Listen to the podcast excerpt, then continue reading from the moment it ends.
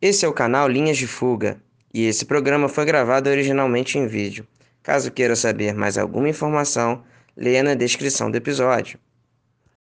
Boa noite, pessoal. É, meu nome é Mariana, eu sou formada em História pela UFMG em 2005 e atualmente eu traduzo alguns textos sobre a temática curda eu não sou exatamente especialista em Afeganistão, mas essas questões do Oriente Médio e dos países islâmicos, de um modo geral, são muito interessantes para mim. Eu, eu me interesso por isso há mais de 10 anos.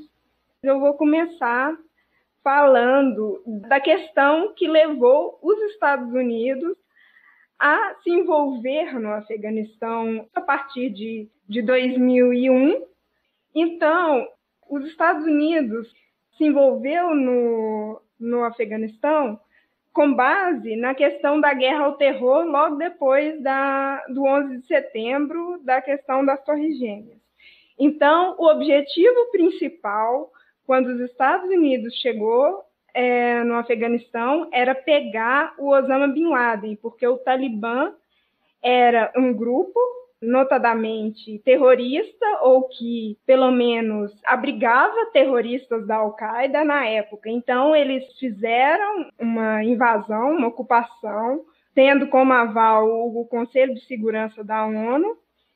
E, ao mesmo tempo, além dessa questão mais de segurança, de captura do Osama Bin Laden e uma questão, vamos dizer assim, de segurança do Ocidente, também tinha a questão das mulheres, que foi uma justificativa moral que eles deram para poder tornar aquilo palatável para a sociedade que estava também, de um certo modo, querendo uma ação.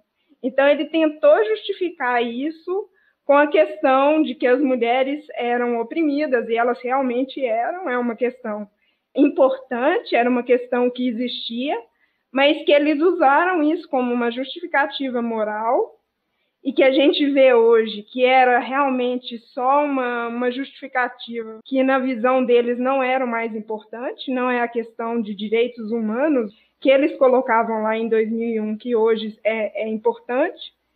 Só que ao longo do tempo isso foi se desgastando, se gastou muito dinheiro ao longo desses 20 anos, né, desde 2000 e 2021 até agora 2021, e depois da captura e da morte do Osama Bin Laden, aquilo meio que ficou uma coisa muito custosa para se manter.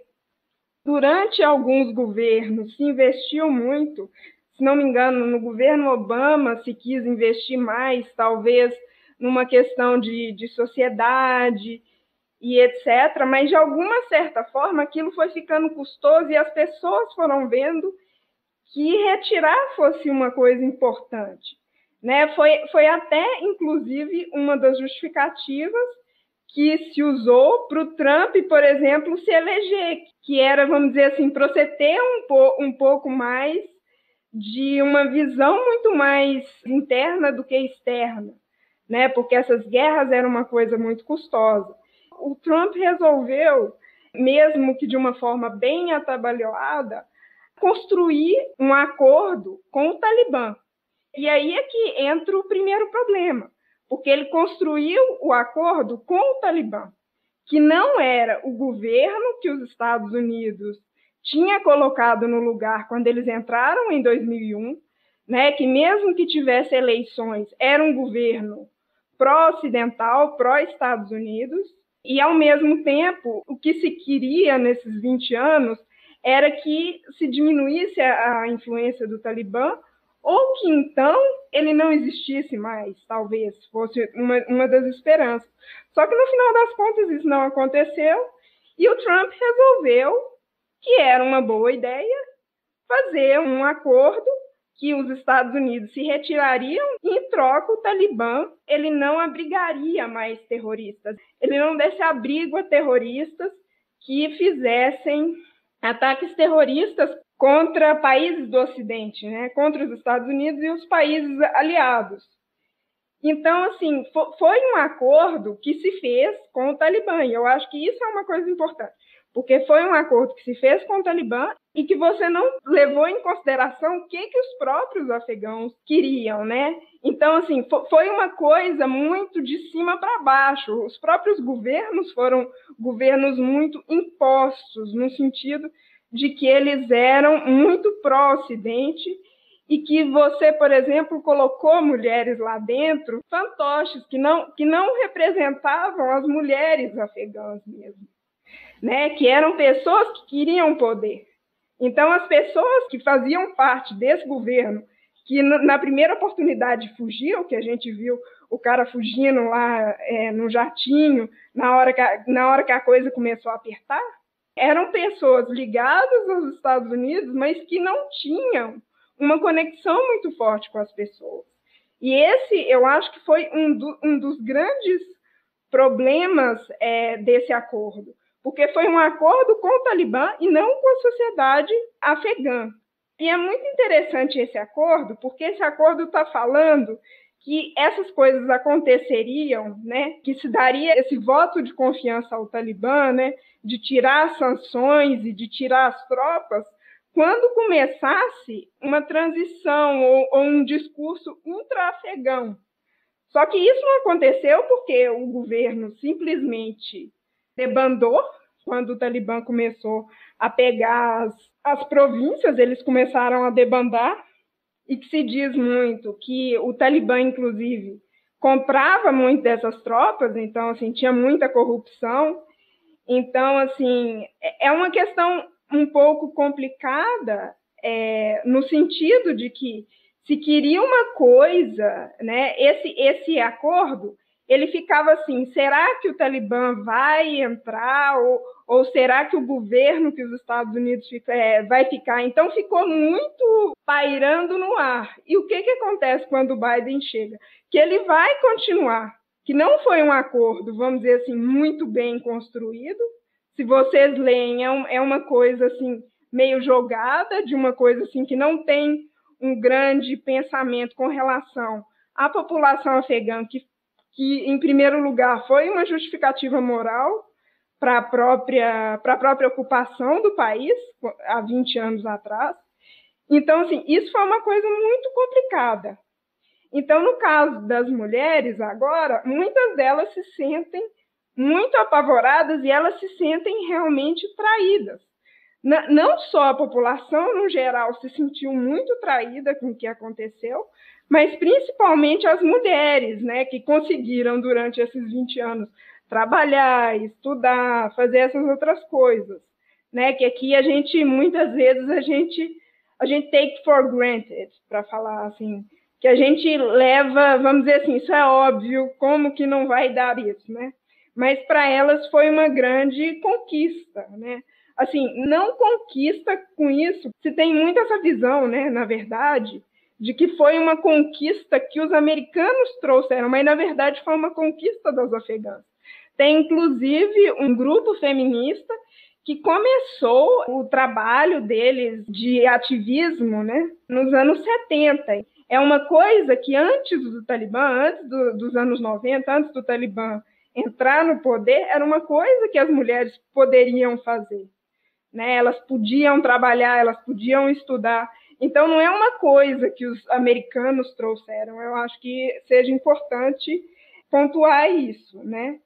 E, e essas mulheres que elas eram revolucionárias, elas também acham que o próprio governo que os Estados Unidos colocou, os governos que ficaram lá nesses 20 anos, não representavam os afegãos, porque era um governo muito corrupto e muito dedicado ao que os Estados Unidos queriam colocar.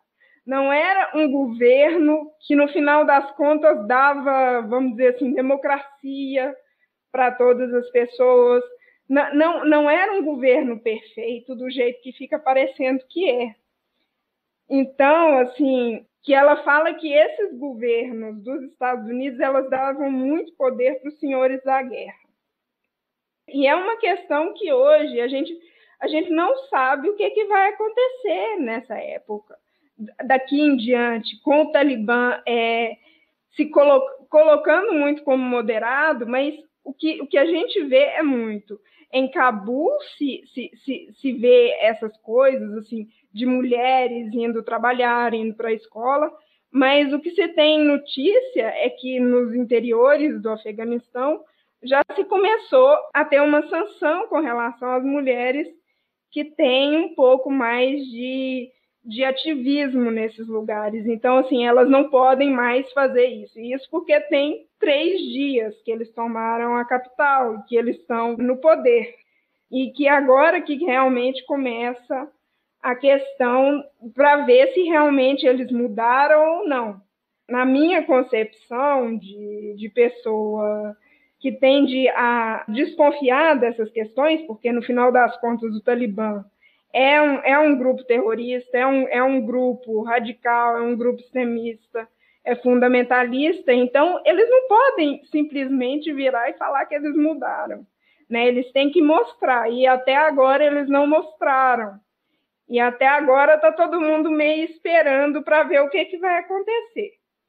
Mas eu acho que ainda estão dando muito palco para eles, e seria interessante também a gente ver a, a consequência desse, desse governo de um Talibã, é, que possivelmente vai ter alguma legitimidade, seja com China, seja com Rússia, para ver o que, que vai acontecer daqui daqui para frente, porque se eles tiverem alguma legitimidade com esses governos, vai ser muito difícil você ver um Hamas, um Hezbollah ficar quieto, porque eles vão querer a mesma coisa, eles vão querer também negociar e eles vão querer fazer as coisas que seria interessante para eles em termos de dinheiro e em termos do próprio poder, né?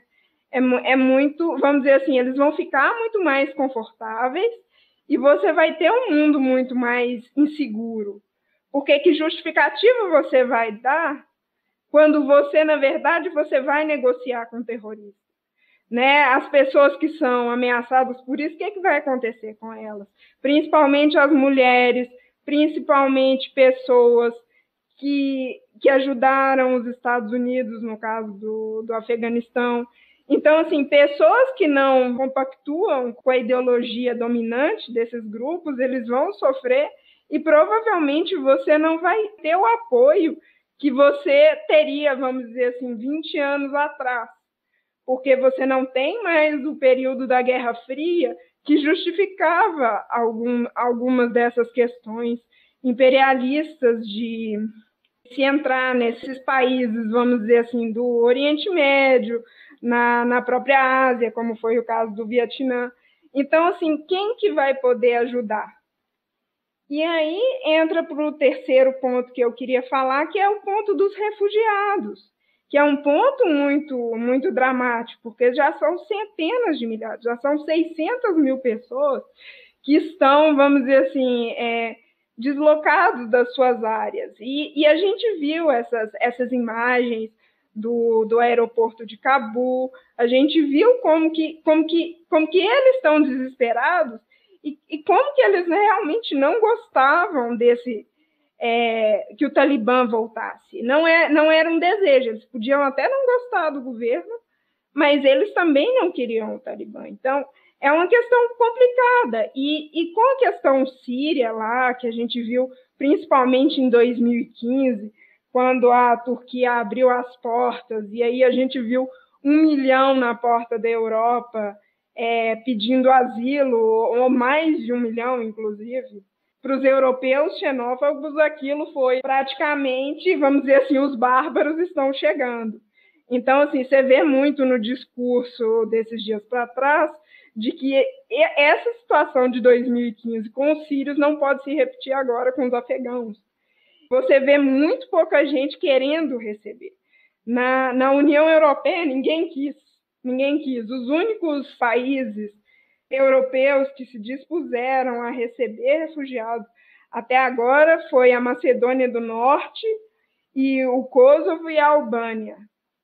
Os, os, os únicos países, vamos dizer assim, centrais que falaram que iam receber refugiados e 21 mil cada é o Canadá e o Reino Unido, que realmente se comprometeram.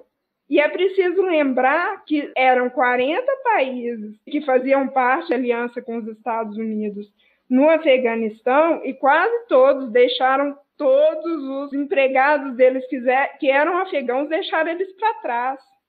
Na hora que a coisa apertou, só teve, entre aspas, resgate para os embaixadores e para quem era europeu. E muita gente falando que não ia dar, que não ia dar um visto, um visto diplomático, um visto emergencial. Tudo é muito burocrático. Você vê muito, muito essas questões de ser muito muito complicada ainda. Então, assim, você vê que nem as pessoas que eles que trabalharam com eles, eles querem pegar. Imagina pessoas, vamos dizer assim, sem nada, sem nenhuma qualificação ou, ou que não falam inglês. Então é muito, é muito, é uma situação muito complicada. E a gente vê uma, uma situação em que você tende a, vamos dizer assim, legitimizar esse discurso de moderação que o Talibã está querendo se colocar é, em uma posição de que é, você legitima isso para as pessoas não saírem, para você não ter uma justificativa para eles saírem, porque eles vão falar: olha, olha, eles são moderados, vocês podem ficar aí. É uma questão muito complicada mesmo. E, por último, eu gostaria de falar é, da questão de que alguns países já falaram que vão ter relações com o Talibã, né? Como por exemplo a China falou que ela vai ajudar o Talibã se eles não se eles não ajudarem o pessoal de Xinjiang, que é a minoria étnica muçulmana da China, que atualmente está num regime, vamos dizer assim, quase um holocausto, né? São, são vítimas de um genocídio, inclusive é reconhecido pelos Estados Unidos. Nós também temos o Paquistão e o próprio Irã, que muitas das vezes recebeu muitos refugiados. Ele recebeu muitos refugiados, agora ele também não, não quer. Ele quer uma relação mais próxima com o Talibã também, para não receber refugiados e ao mesmo tempo também né, aumentar a influência, né, porque o Irã está na Síria, o Irã está em todos esses lugares, é, ajuda o Hezbollah e, e etc. E o próprio Paquistão, que, que sempre ajudou o, o Talibã. E também é preciso lembrar da Turquia, que dessa vez eles falaram que eles não querem refugiados, que eles não vão receber, inclusive vão fazer um muro entre entre o, o, o Irã e a, e a Turquia. Então, assim, é, é uma questão muito complicada essa dos refugiados e, e, a, e a possibilidade deles terem alguma legitimidade, que não seja pelos Estados Unidos, que seja, vamos dizer assim, pela China, que também é um, um poder imperialista que está surgindo aí. Muito obrigada. Esse foi mais um programa do canal Linhas de Fuga. Para ver mais materiais, acesse o nosso canal no YouTube, Instagram ou Facebook. Esse é um canal independente, então a gente conta com a ajuda de apoiadores. Caso queira apoiar, também acesse o apoia.se barra linhas de fuga. A gente agradece a sua audiência e até uma próxima.